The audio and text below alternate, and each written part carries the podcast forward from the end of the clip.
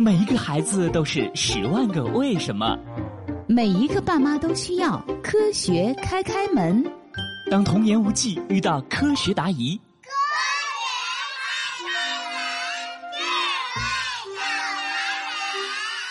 学开开心心开门喽！今天的科学故事是：海马是马吗？星星，我来考你一个问题。什么问题呀？世界上所有的动物都是它的妈妈生的吗？那当然了，爸爸又不会生孩子。开开，你这个问题真是太简单了。嘿嘿，小星星，谁说爸爸不会生孩子？海马就是海马爸爸生出来的，厉害吧？海马是海里的马吗？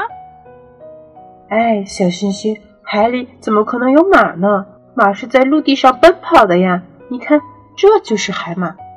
说完，开开就把手中画册上的海马照片指给星星看。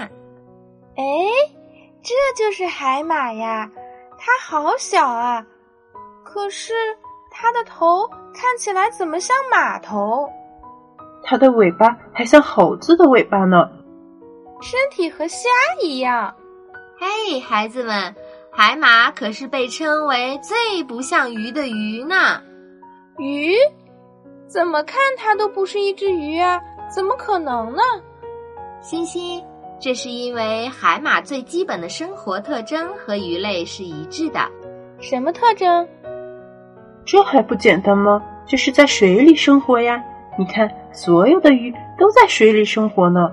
开开，你只说对了一部分，你们再想想看呀。除了在水里生活，鱼类还有什么特点呢？嗯，鱼有鳃，它们都靠鳃来呼吸。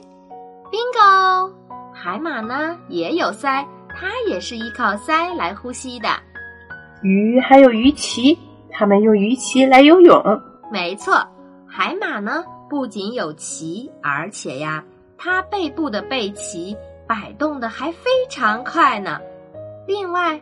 海马还有脊椎骨构成的脊柱，这些特征都表明海马是一种鱼，而不是马哦。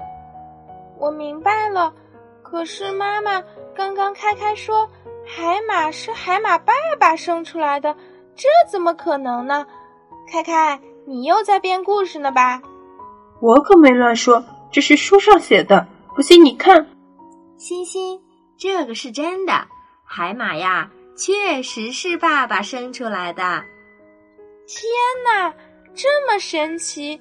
海马爸爸是怎么做到的？每到海马家族生宝宝的季节，海马妈妈就会把卵子放到爸爸肚子下面的一个育儿袋里。在这个袋子里，卵子和精子相遇后，就变成了受精卵。然后受精卵就一直在海马爸爸的育儿袋里面待着吗？是这样的，受精卵会嵌入育儿袋的内壁，并在里面完成发育。那小海马出生前，海马爸爸会一直照顾它吗？没错，小海马出生之前呢，都是海马爸爸通过自己的血管把氧气和养料供给给小宝宝。独自孕育小海马长大的，这也是海马爸爸的伟大之处呢。海马爸爸真辛苦，和妈妈一样伟大。那海马爸爸是怎么生出小海马的呢？